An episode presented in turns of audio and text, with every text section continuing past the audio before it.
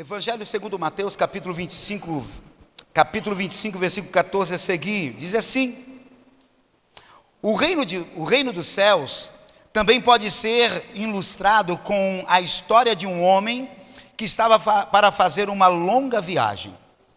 Ele reuniu seus servos e lhes confiou o seu dinheiro, dividindo de forma proporcional a capacidade deles.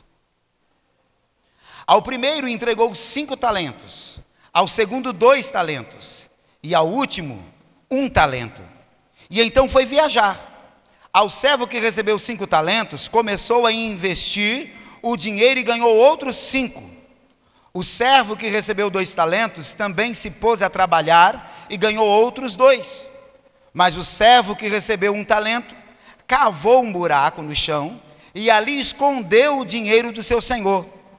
Depois de muito tempo, o senhor voltou de viagem e o chamou para prestarem contas de como haviam usado o dinheiro.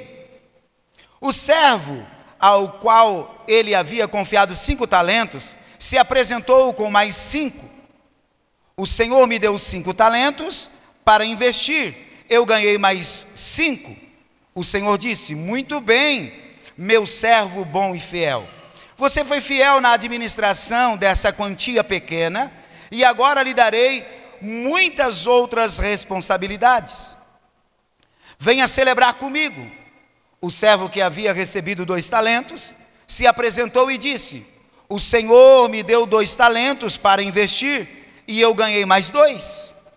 O Senhor disse: Muito bem, meu servo bom e fiel. Você foi fiel na administração dessa quantia pequena e agora lhe darei muitas outras responsabilidades. Venha celebrar comigo. Por último, o servo que havia recebido um talento, veio e disse: Eu sabia que o Senhor é um homem severo, que colhe onde não plantou e ajunta onde não semeou.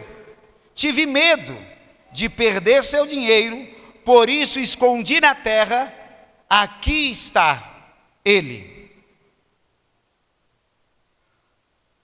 O Senhor, porém, respondeu: servo mau e preguiçoso. Se você sabia que eu colho onde não plantei e ajunto onde não semeei, por que não depositou meu dinheiro? Pelo menos eu teria recebido juros. Em seguida ordenou: tirem o dinheiro desse servo e deem ao que tem dez talentos, pois ao que tem, mais lhe será dado e terá em grande quantia, mas do que nada tem, mesmo que não tem, lhe será tirado. Agora lancem esse servo inútil para fora, na escuridão, onde haverá choro e ranger de dentes. Uau! Que medo! Vamos lá? Vamos nesta noite falar desse texto e vamos colocar como tema tudo que eu tenho recebido de Deus, Ele espera que eu multiplique ou frutifique. Tudo. Não são algumas coisas que eu tenha recebido de Deus que Ele espera que eu multiplique. Tudo que eu recebi de Deus, Ele espera que eu multiplique. Vamos então pensar? Eu gostaria que você pensasse em alguma coisa que você tenha que você não tenha recebido de Deus. Seria possível? Seria possível você ter alguma coisa que você não tenha recebido de Deus, Jomar? É interessante que a grande massa Pessoas pelas quais ainda não foram alcançados com o Evangelho, César, eles acreditam piamente que muito do que eles têm, eles obteram, alcançaram, por causa da sua capacidade, por causa das suas conexões, por causa da sua formação. Grande parte da humanidade, Kleber, acredita exatamente dessa maneira. O que eu tenho, eu alcancei pela força do meu braço. Isso é muito comum, não é normal, mas é comum. Agora, o que de fato é mais assustador é que grande parte da igreja também acredita que muito do que eles têm, eles têm por causa da força do seu braço. É ou não é, gente? Sim ou não? Estou falando verdade ou estou falando bobeira? Só os que acreditam que eu estou falando a verdade, levante a mão e diga: Isso é verdade. É muito comum as pessoas que não se relacionam com a palavra de Deus entenderem dessa maneira, acreditarem dessa maneira, inclusive dentro do relacionamento, esposo e esposa, pessoas pelas quais não conhecem a Jesus, eles falam assim, Luiz: meu dinheiro, isso é os homens, tá, gente? Homem sem nenhum relacionamento com Jesus, ele tem essa, essa postura: meu dinheiro, meu salário, suas dívidas. A pessoa da outra ponta é o seu cônjuge. Uau! Doeu? Vai melhorar, calme. Fique calmo, que vai melhorar. Ou vai ficar mais apertado. Porque esse pensamento, essa ação, essa declaração desrespeitosa e sem cumplicidade alguma não tem nada a ver com aliança. Uau! Tem a ver com acordo. Acordo, meu dinheiro, suas dívidas. Aliança, nosso dinheiro, nossas nossos parentes, não é seus parentes os seus pais, os seus irmãos. É assim ou não é, gente? Não na nossa igreja, porque o povo aqui é diferente, né? O povo aqui, gente, o povo aqui pensa fora da bolha, o povo aqui, gente, o povo sempre está um passo à frente, o negócio aqui é diferente, é ou não é, gente? É nada.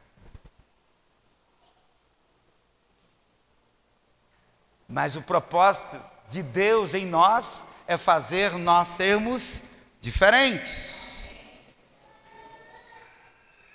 A gente precisa crescer muito. Tudo que eu tenho vem de Deus. Eu não sei se você crê nisso, mas eu creio. Vamos respirar? Vamos lá? Enche o seu pulmão e solte. Exatamente o ar que você respira vem de Deus. Só aqueles que querem respirar assim, ó. Respire fundo mesmo e depois solte o fôlego. Vai lá, vai lá. Se você tem a consciência que isso vem de Deus, isso é muito bom, aplauda ao Rei Jesus. Aplauda ao Rei Jesus. Tudo Absolutamente tudo vem de Deus. A minha vida vem de Deus. A minha vida vem de Deus. Todas as coisas que eu tenho vêm de Deus. Quantos creem assim? Que legal, gente. Vai ficar bom. Se tudo que você tem tudo que você é vem de Deus, a minha segunda pergunta é: você já parou para pensar que um dia vai ter uma prestação de conta com tudo que você fez, que é de Deus e Deus confiou a você durante esse tempo chamado vida?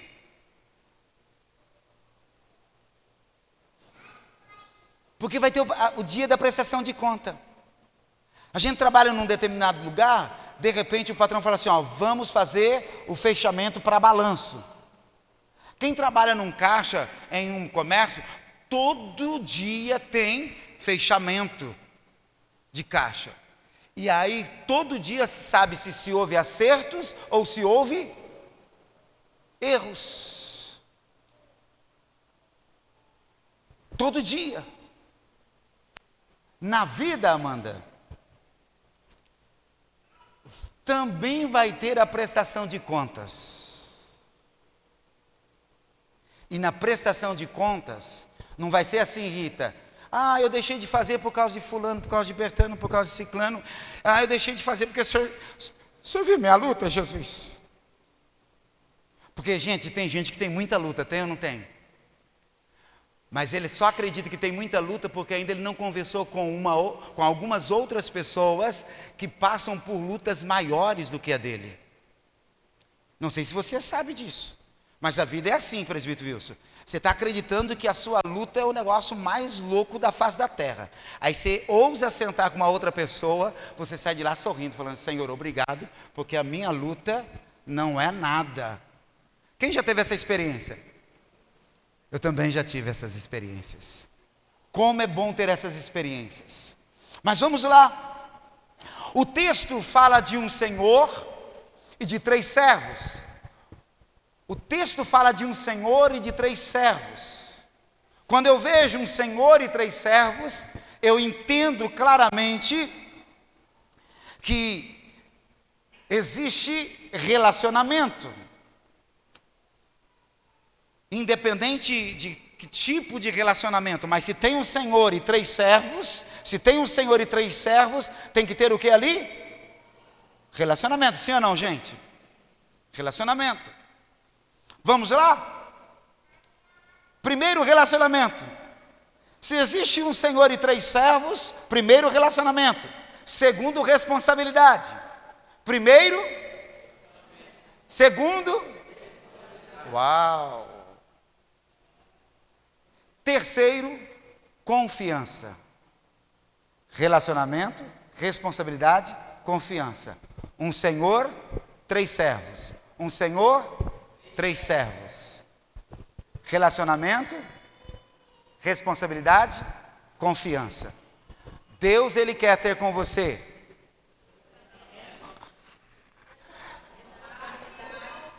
Olha Lia, vamos lá então junto com a Lia. Deus está aqui, Deus quer ter com a gente. Relacionamento Talvez você não alcançou isso na vida, de pessoas pelas quais você dedicou o seu tempo. Você se relacionou, mas não teve, isso não foi recíproco. Você confiou, isso não foi recíproco. Você investiu, você se envolveu de maneira responsável, mas isso não foi recíproco. Mas no reino de Deus, eu quero que você saiba que Deus quer se relacionar com você, Deus quer ter que ter responsabilidade com você e você com Ele, e Deus quer confiar em você. Então esse texto fala de Deus, gente. O viajante é a figura de Jesus, e ele tem três servos. Três servos fala de toda a massa, de todo tipo de gente, Lia. O primeiro ponto que eu quero que você entenda, André, é que no reino de Deus, não existe uma só pessoa pela qual Deus não queira ter relacionamento, responsabilidade e confiança. E Deus não quer, Deus também quer deles relacionamento, responsabilidade e confiança. Agora vamos lá, vamos avançar. Esse texto mostra um Senhor que ele tem tamanho relacionamento com essas pessoas e ele tem responsabilidade com elas e quer que elas tenham responsabilidade com ele, a ponto dele entregar valores. Isso revela confiança, porque você só confia ou você só entrega valores para alguém que você confia. Você jamais vai entregar valores para quem você não confia. Então, olha só, gente. Mas vamos avançar. O texto vai narrando, então, o Senhor chamou os seus três servos, o Senhor reuniu os, os seus três servos e deu a um cinco talentos, deu a outro dois talentos, deu a outro um talento, cada um segundo a sua, diga, capacidade. Deus dá a cada um segundo a sua. Se os três servos, pastora Marilza, representam o povo, representam as pessoas dentro do reino de Deus, são servos de Deus, então Deus mostra que pessoas são diferentes, porém não existe quem não tenha capacidade. No reino de Deus não existe quem não tenha capacidade. E que Ele é um Deus tão extraordinário que dá a cada um segundo, porque em Deus não há equívoco, em Deus não há erro. Deus sempre dá a cada pessoa aquilo que aquela pessoa é capaz de realizar. Uau! Deus só dá a cada um segundo que ele possa realizar. Os pais erram, sim ou não, gente? Eu bem pouquinho. Você já foi olhar para meus filhos para ver se eles concordam?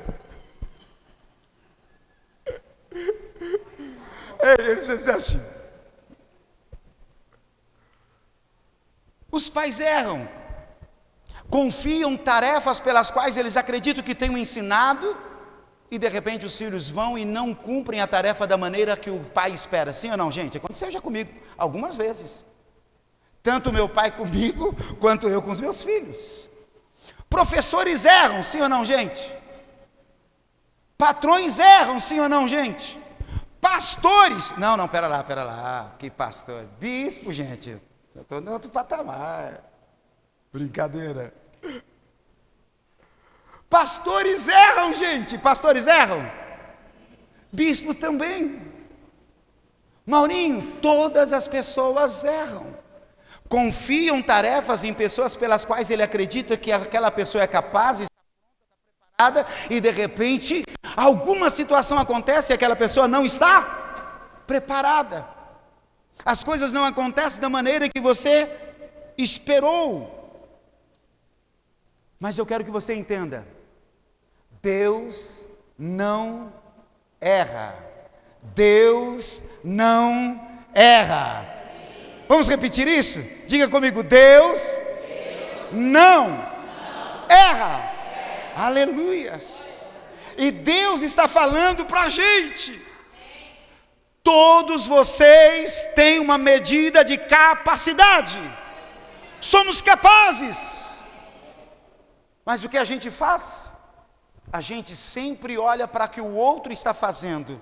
E a gente sempre deseja fazer o que o outro está fazendo. E a gente começa a se diminuir, dizendo assim: ah, se eu tivesse a capacidade do fulano. Agora tem outros piores do que isso que eu citei agora. Ah, se eu tivesse tido a oportunidade.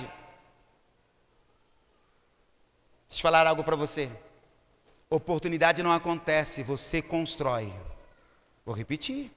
Oportunidade não acontece, você precisa construir ela.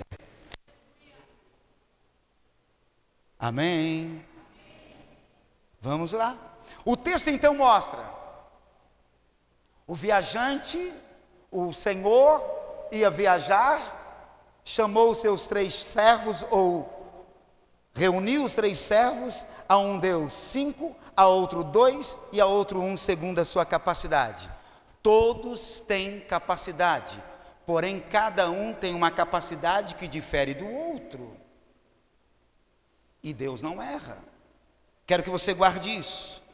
Os dons e os talentos vêm de Deus. Os dons e os talentos vêm de Deus. Mas a capacidade é desenvolvida pelo homem. Os dons e talentos, eles vêm de Deus mas a capacidade é desenvolvida pelo homem, pelo ser humano. Capacidade, ou o que Deus entrega aqui, Pastor Robson.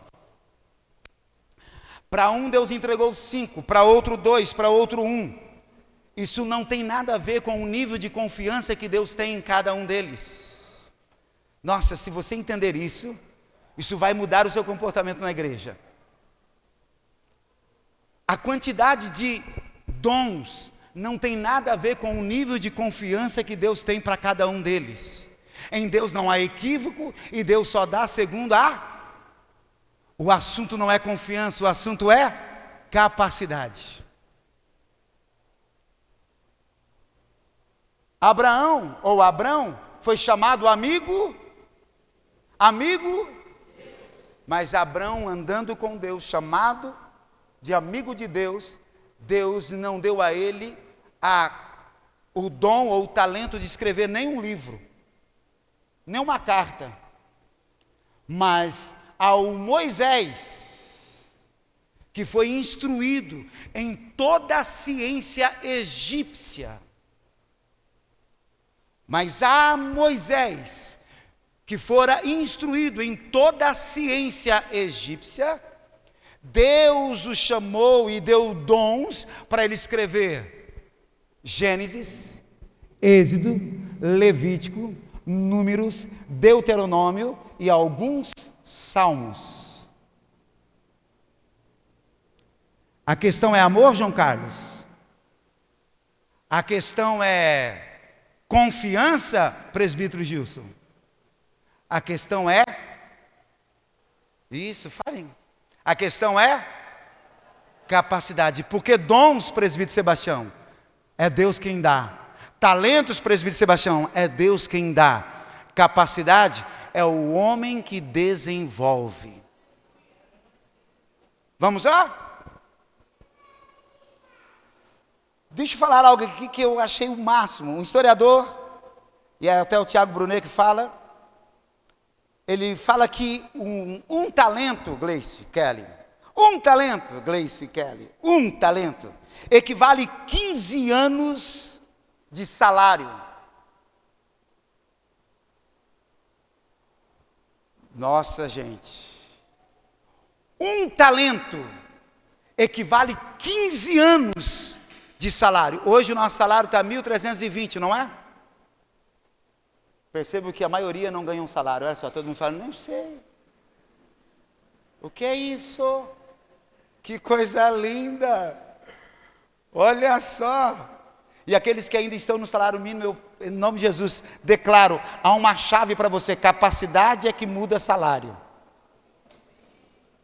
Em Deus não é equívoco, Deus não vai colocar você num lugar pela qual você não foi instruído. Hashtag, fica a dica para os irmãos que gostam de videogame e não gostam de estudar. Eita, Deus falou, hein? Vamos lá. Um talento equivale 15 anos de salário. Sabe o que Deus está entregando para a pessoa que ganhou um único talento? 237.600 reais. Deus confia ou não confia?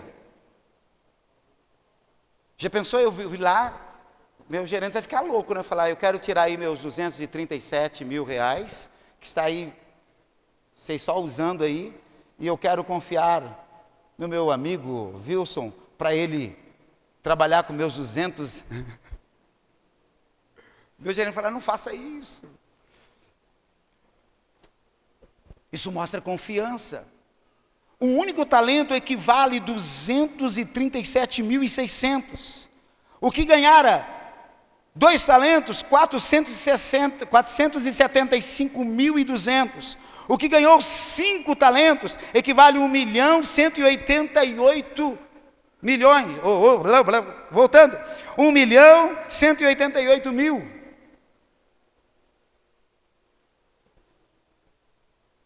Guarde isso.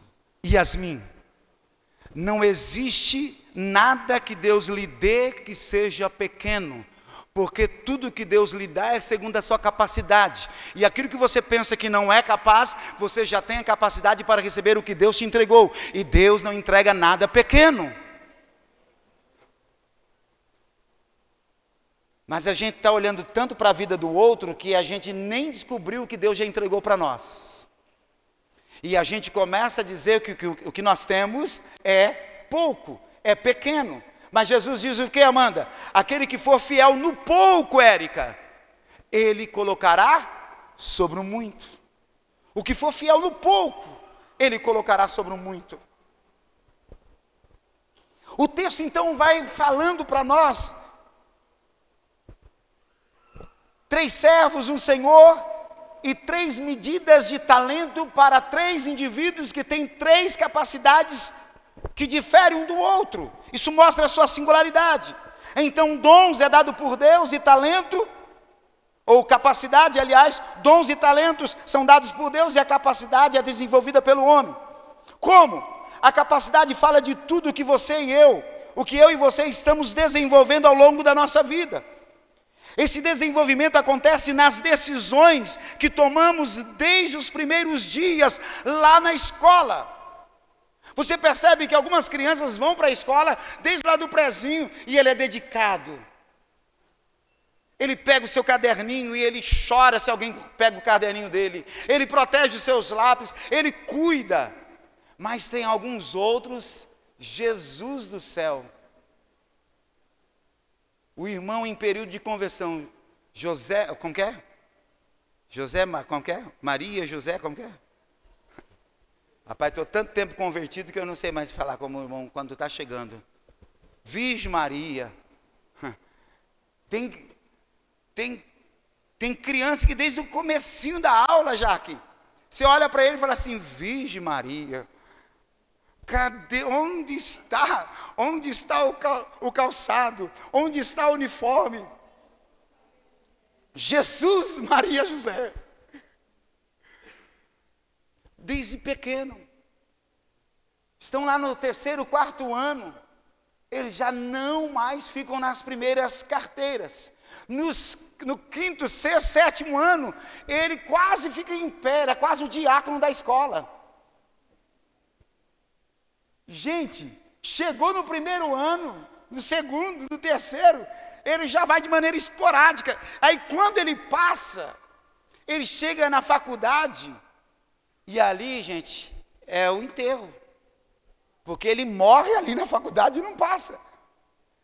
E eu nem vou perguntar quantos irmãos que deixaram de cursar pelo caminho, porque vai ser assim um negócio meio ruim. Quantos sonhos. O texto mostra. Então. recebe cinco talentos. O primeiro recebe quanto, gente? E aí ele sai. Tem uma tradução que diz assim, Luiz: imediatamente ele sai. Imediatamente. Ele sai e começa a negociar. O outro recebe dois talentos, segunda capacidade, e ele sai para negociar. Deixa eu terminar aqui.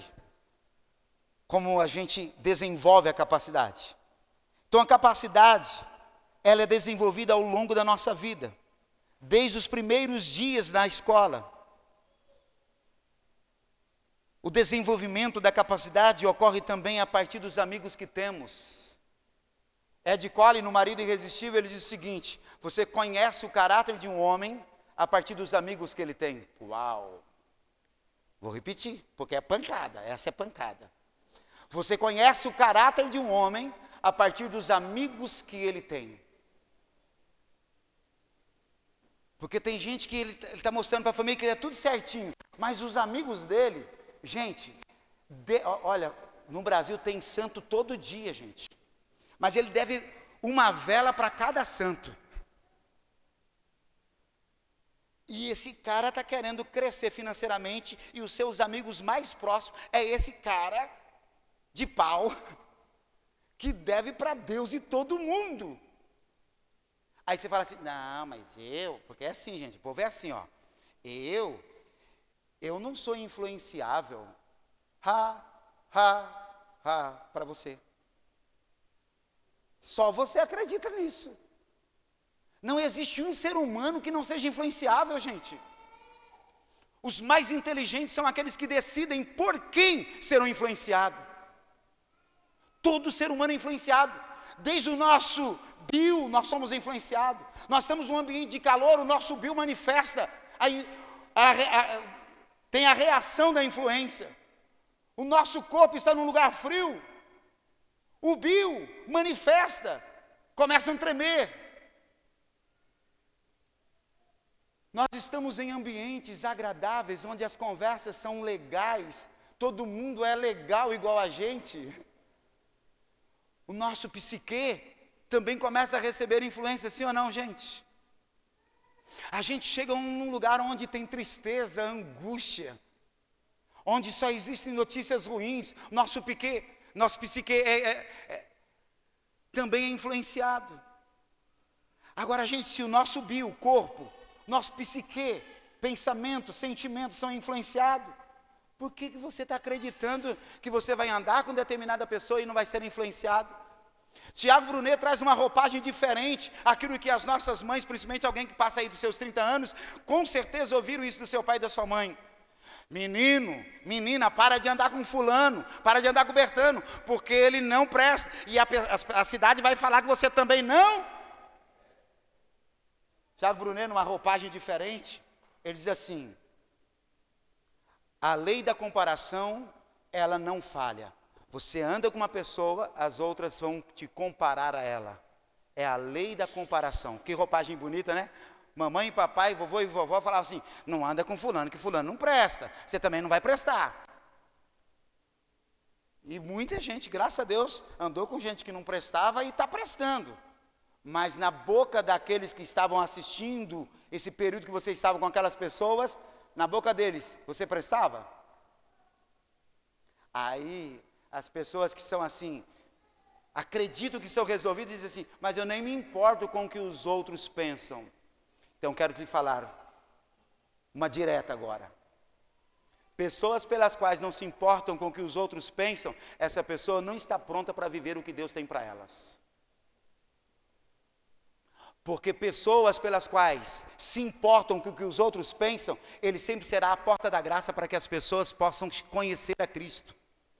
Você acha que alguém que pensa coisa ruim do Paulo, o Paulo vai conseguir manifestar Cristo para essa pessoa? Fechei a porta da graça, gente. A gente precisa sim se preocupar com o que os outros pensam de, da gente. E tem um monte de coisas boas te esperando e que elas vão acontecer a partir das suas conexões. Então você precisa sim estar preocupado com quais pessoas gostam de você e quais pessoas não. Amém? Vamos lá, vamos lá, vamos avançar. Então o texto mostra claramente isso. E aí, olha só, ainda tem que resolver essa questão aqui, da, de desenvolver a capacidade. Então, os amigos, os amigos vão logo mostrar se você está desenvolvendo a capacidade. Pense comigo, um garoto de 16 a 18 anos, ele tem amigos que o assunto é videogame, esses joguinhos. E um outro amigo na mesma idade se afasta desses amigos que o assunto é joguinho, joguinho e ele se relaciona com alguém de 20, 25 anos, 30 anos, que já cursou, já está fazendo pós-graduação, o cara está focado na vida profissional. A minha pergunta para você é a seguinte: quem aos 30 anos vai estar com o melhor salário?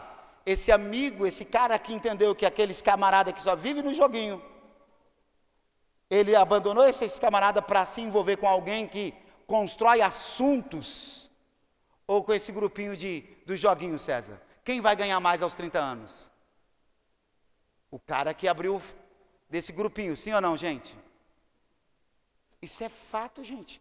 Amigos nos ajudam a desenvolver a nossa capacidade. Eu sou filho dessa igreja aqui. No meu período tinha mais de 18 jovens melhores do que eu. Uh, faziam louvor melhor do que eu, pregavam melhor do que eu, eram muito melhor do que eu. Eu deixei de me relacionar com eles para eu me relacionar com a turma mais velha, com a turma mais experiente. Mais velha não, porque não tem gente velha, tem gente experiente. Com a turma mais experiente. Três meses depois eu aceitei o chamado para missionário e nunca mais parei, estou aqui.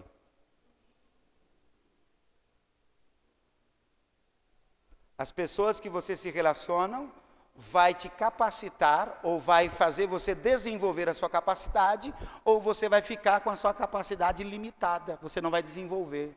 Vocês estão entendendo? Digo amém. Livros. Quais livros você lê? Quais livros você lê? Se eu sentar e souber quais livros uma pessoa lê, eu sei exatamente qual a possibilidade do seu futuro. E sei a possibilidade do futuro da grande maioria, porque a grande maioria brasileira não lê. Você sabia que no ano, ao ano, o brasileiro lê 156 páginas ao ano, Amanda? Já pensou, Érica? 156 páginas ao ano. O brasileiro lê. Aí o brasileiro quer melhores salários. Vocês estão aí, gente? Porque eu imagino eu, o meu maior desejo é ter uma igreja que possa se relacionar com o mundo e manifestar Cristo de uma maneira inteligente para o mundo, amém? Vamos lá. Que livros nós lemos? A quem nós estamos ouvindo? Por quem nós somos influenciados? Essas coisas são determinantes para nós desenvolvermos a nossa capacidade. E para nós terminarmos, eu tenho mais dois textos, mas vamos lá. Então a um Deus deu cinco, a outro Deus dois, Deus dois, opa, a um no, no, no Evangelho, é, a, a, o chefe, o Senhor, deu cinco, a outro deu, ele deu dois, a outro deu um. O de cinco foi negociar, o de dois foi negociar, e o que recebeu um teve medo. O que recebeu um teve o que, gente? Medo. O medo é o sentimento mais paralisante que o indivíduo nutre. Ele vai te incapacitar daquilo que você é capaz. Ele vai roubar a sua capacidade, não só a sua energia, presbítero Augusto, mas a sua capacidade, o medo. O medo faz nós nos escondermos, o medo faz nós fugirmos. A primeira palavra medo na Bíblia é o irmão Adão. Todas as tardes, Lúcia, Deus vinha falar com Adão e Eva. E todas as tardes, Hamilton, ele estava lá pronto. Mas um dia ele fez algo errado, ele pecou. E o que ele fez? Teve medo. E o medo fez ele ter qual ação? Se esconder, fugir. Quantos homens, quantas mulheres estão tendo medo você não imagina quantos medos eu tive que superar. Eu lembro que os meus irmãos pregavam muito melhor do que eu. Deixando a modéstia de lado, eles não, já não pregam melhor do que eu. Se gostar, não gostar, problema seu. Porque tem gente que não gosta também que a gente se posicione assim, sabe? Nossa, como que é orgulhoso. Olha, cuidado, hein? A soberba. A gente precisa só saber as coisas. Mas os meus irmãos todos pregavam melhor do que eu. Marcos, Sandra, Elias, todos. Só tem três, Jack, porque você é novinha. Sandra, Marcos, Elias, todos eles já eram obreiros, pregavam muito bem. Eu falava, nossa, eu quero pregar igual o pai, eu quero pregar igual a Mana, eu quero pregar igual o Marcos, eu quero pregar igual o Elias. Todos eles operavam em milagres e pregavam muito bem. E quando eu preguei, as pessoas falaram assim: Paulinho do céu, tá feio, o trem tá ruim. Você prega mal demais. Aí o segundo sermão foi pior. Mas no terceiro foi se ajeitando. No quarto foi se ajeitando. E vai se ajeitar até Jesus voltar. Mas eu decidi me relacionar com pessoas que iriam desenvolver a minha capacidade. E eu venci o medo. E várias vezes eu tenho que vencer o medo. A minha pergunta é: você está disposto a vencer o medo? Porque a Bíblia diz que o verdadeiro amor lança fora o medo. Vamos lá. Então eu quero te dar um conselho nesta noite. Desenvolva a sua capacidade. Como você pode desenvolver a sua capacidade? Lendo, se relacionando com pessoas certas, com pessoas que tenham mais do que você, pessoas que compreendam alguns assuntos mais do que você. É dessa maneira que nós vamos desenvolver a nossa capacidade. Nós não vamos desenvolver a nossa capacidade é, todos os dias se reunindo com os mesmos que só pensam igual a gente. Porque a gente gosta disso, gosta ou não gosta, gente? A gente gosta demais desse movimento de estar sempre com o mesmo grupinho que fala as mesmas coisinhas A gente não vai desenvolver, a gente precisa desenvolver. E aí o texto, para nós terminarmos, aí o texto diz: e aí cada um foi, e o que tinha pego um talento, teve medo e teve uma atitude covarde, foi e guardou. E ele diz assim: Eu tive medo de perder o seu dinheiro, então eu fui, cavei um buraco e escondi. Passado muito tempo, o Senhor veio e foi prestar conta. E na prestação de conta, o que tinha ganho cinco talentos veio e diz: Ó oh, Senhor, o Senhor me confiou cinco talentos, granjeei mais cinco talentos, estão aqui mais cinco talentos. Olha só, Rafael, o quanto Deus é justo. Nessa parábola, Deus não pediu vinte, Deus não pediu quinze, Deus não pediu doze.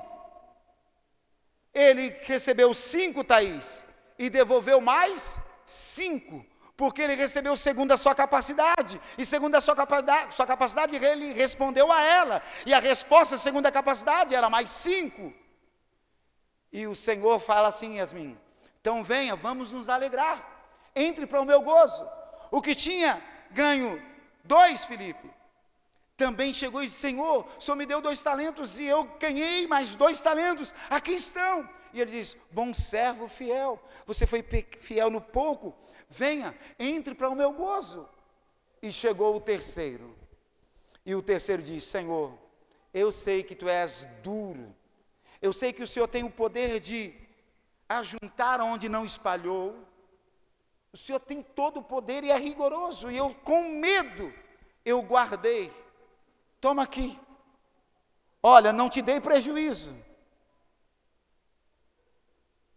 Eu não te dei prejuízo.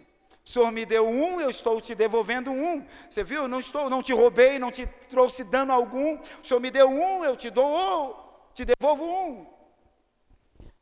A maioria dos cristãos, Luiz, estão assim. Senhor, o Senhor me deu vida, eu recebi o Senhor como meu Salvador, então estou te dando, devolvendo a minha vida. Senhor, o Senhor me chamou para ir para a igreja, eu estou te servindo. Senhor, não ganhei nenhuma alma para ti, mas eu estou lá firme. Senhor, eu não faço nada, mas estou lá firme. Senhor, não te dou prejuízo, estou lá firme. Tem uns mais ousados dizendo assim, Senhor, até dizimista eu sou, Senhor. Senhor. Tem um monte lá que não é, Senhor. Olha que lindo, que fofinho. As pessoas sempre estão dando. Lucas, Jesus diz assim: aquele que faz só o que o seu Senhor manda, esse servo é palavra pesada, né, gente? Inútil. O propósito de Deus é que a gente multiplique. Não tem nada que Deus tenha te dado que você não tenha capacidade de multiplicar. E então, aí o texto é pesado, aí o texto fica ruinzão assim, ó. Olha só, pastor Adriano, o que, que o texto diz. Para os dois servos, entra, vamos festejar comigo para o servo que guardou, escondeu por causa do medo. O Senhor Jesus diz assim: e aí o Senhor disse: pegue o talento dele e dê a quem tem dez. E pegue ele e tire ele do nosso meio e lance ele nas trevas exteriores, onde o choro e a dor é constante. Jogue ele lá. E aí cada um pode pegar o seu assunto teológico e abordar isso, inferno, morte eterna. Você pode pode procurar isso. O problema não é dar danos para o reino de Deus. O problema é deixar de frutificar, de multiplicar. A gente precisa sair desse lugar de eu não tenho talento, eu não tenho isso, eu não tenho aquilo.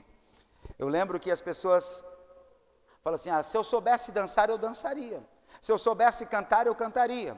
Se eu soubesse pregar, eu pregaria. Ah, se eu soubesse o que o Senhor sabe, eu estaria nas ruas evangelizando. Ha, ha, ha. Eu me lembro de um senhor que ele morava próximo à nossa igreja, beliscando, beliscando tartaruga, e ele falava: Ah, o dia que Deus me prosperar, eu vou ofertar. Aí Deus prosperou, ele foi para uma chácara, na chácara já tinha porco, já tinha galinha, já tinha vaca, já tinha leite. Já...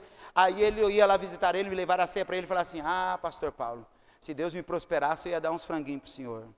E um monte de frango lá. Eu falei: Meu Deus, aí o frango.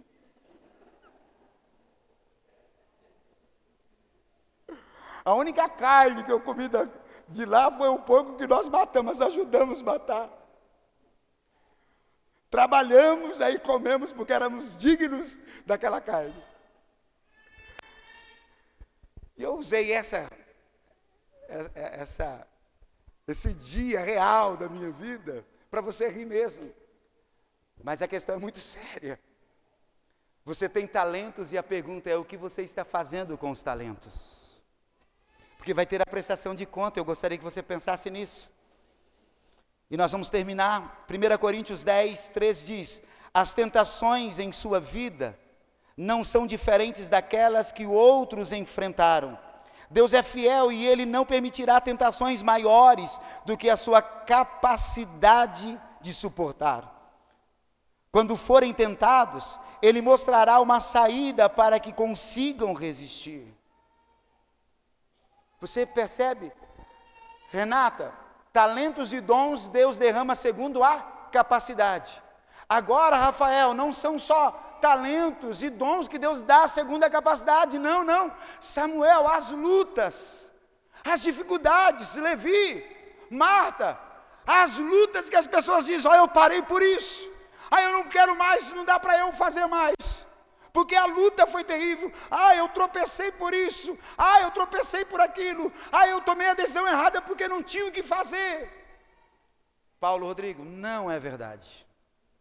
Biblicamente não há nada que você passou ou ainda irá passar que não seja exatamente humano, que seja exatamente a medida da sua força, evangelista Cecília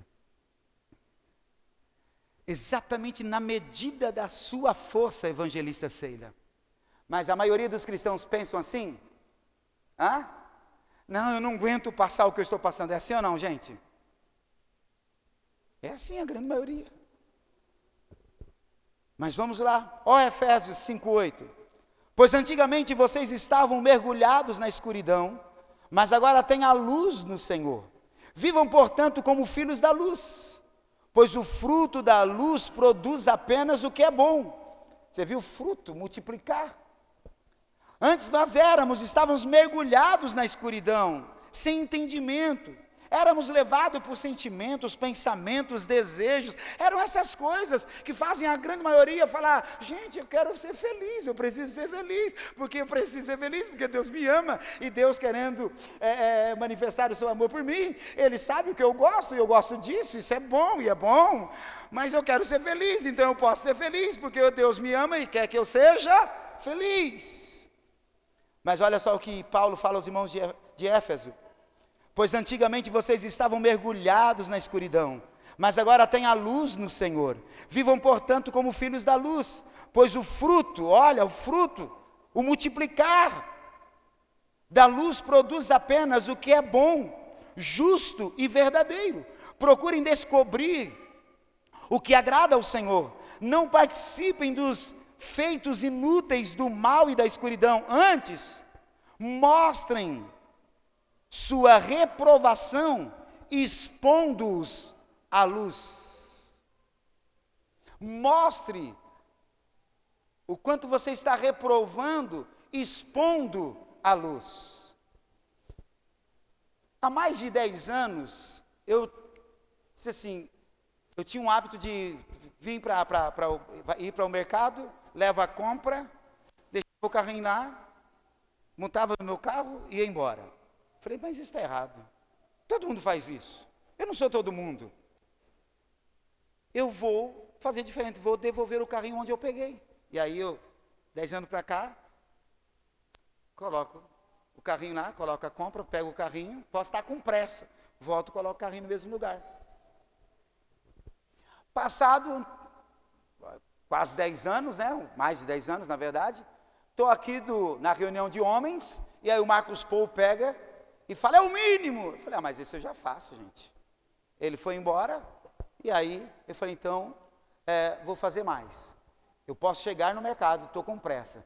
Pode ter três, quatro, cinco carrinhos. Próximo de onde eu estou, eu vou então calmar a minha pressa, pegar todos esses carrinhos e devolver no lugar. Comecei a fazer isso. Estou vendo as pessoas me olhando, pessoas querendo falar, mas de repente vem um pastor e diz assim: Oi, bispo, está fazendo hora extra aqui no mercado? Que legal, vocês também riram. Eu parei, respirei.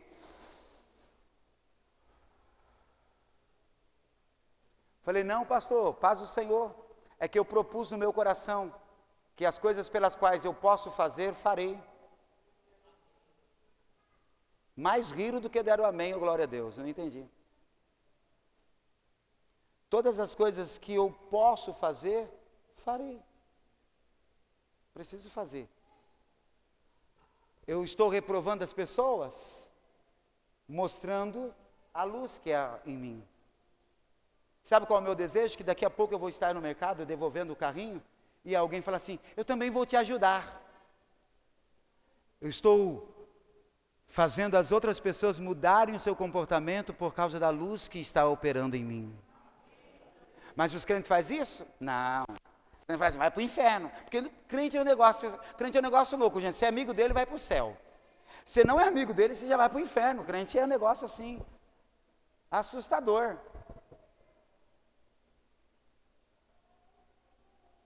Então guarde esse texto.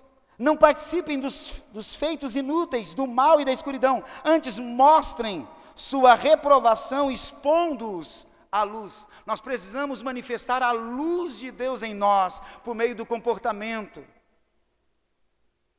Pregue em todo o tempo, se precisar, fale.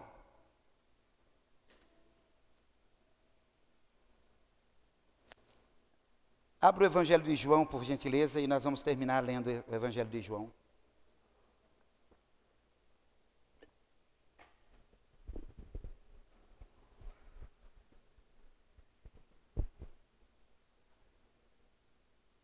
Evangelho de João, capítulo 15, olha só. Eu sou a videira verdadeira e meu pai é o lavrador. Todo ramo que estando em mim não dá fruto, ele corta Todo ramo, estando em Cristo e não dá fruto, o que, que ele faz, gente? Diga corta. Diga corta. Então todos nós somos ou fomos chamados para darmos frutos. Todo ramo que dá fruto, olha só essa parte B do versículo 2: todo ramo que dá fruto, ele poda, corte poda. Há uma diferença gritante entre ser cortado e ser podado. E a diferença está exatamente porque o que recebe a poda é porque já está, Jomar, dando fruto. Mas o que está sendo cortado, presbítero Wilson, é porque não está dando fruto. Por gentileza, coloque a mão no seu peito, se for possível, e diga: Eu sou um ramo ligado à videira, e eu posso dar e darei muitos frutos. Aleluias! E ele poda para que produza ainda mais. Podar Cortar com propósito, tirar os brotos que vêm tão lindos, porque o broto fica bonito, fica ou não fica, César? Dá até dó de cortar o broto, porque a cor do broto é mais bonita do que a cor da, dos outros galhos. Eu tenho lá o pé de limão, que o Gilson deu para mim e para a Luciana, ou para a Luciana e para mim.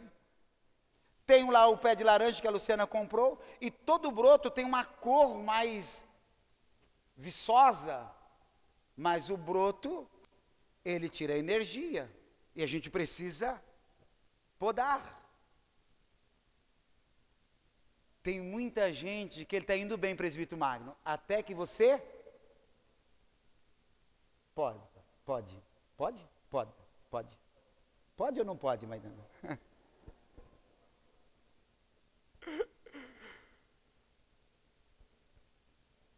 Porque, gente, Provérbios diz assim, ó, é o ferro que afia o ferro. Tem gente que entra no seu quarto, fecha a sua porta, vai em secreto e diz: Deus me poda. Aí você sai do seu quarto todo espiritual. A esposa fala assim: Você fez tal coisa errado. Ah, mulher! Deus fala: Estou começando a podar.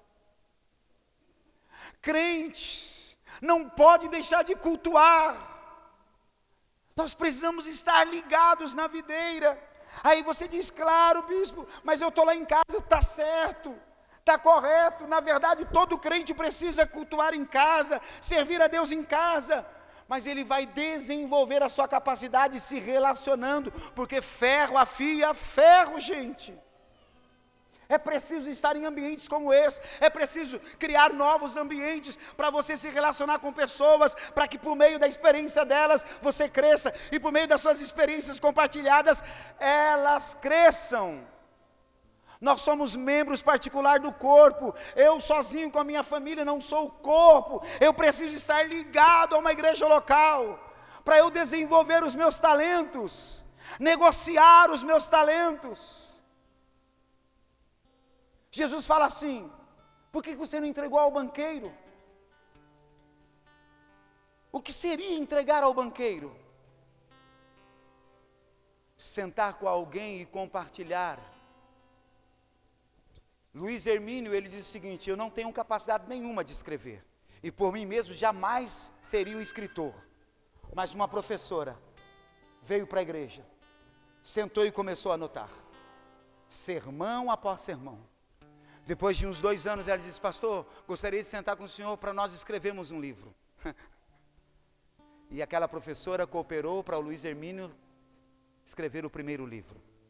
Eu estive numa conferência em Camboriú, eu ganhei quatro ou seis livros do Luiz Hermínio. Ele dizia assim: nenhum deles eu escrevi, todos eles eu preguei. A professora escreveu.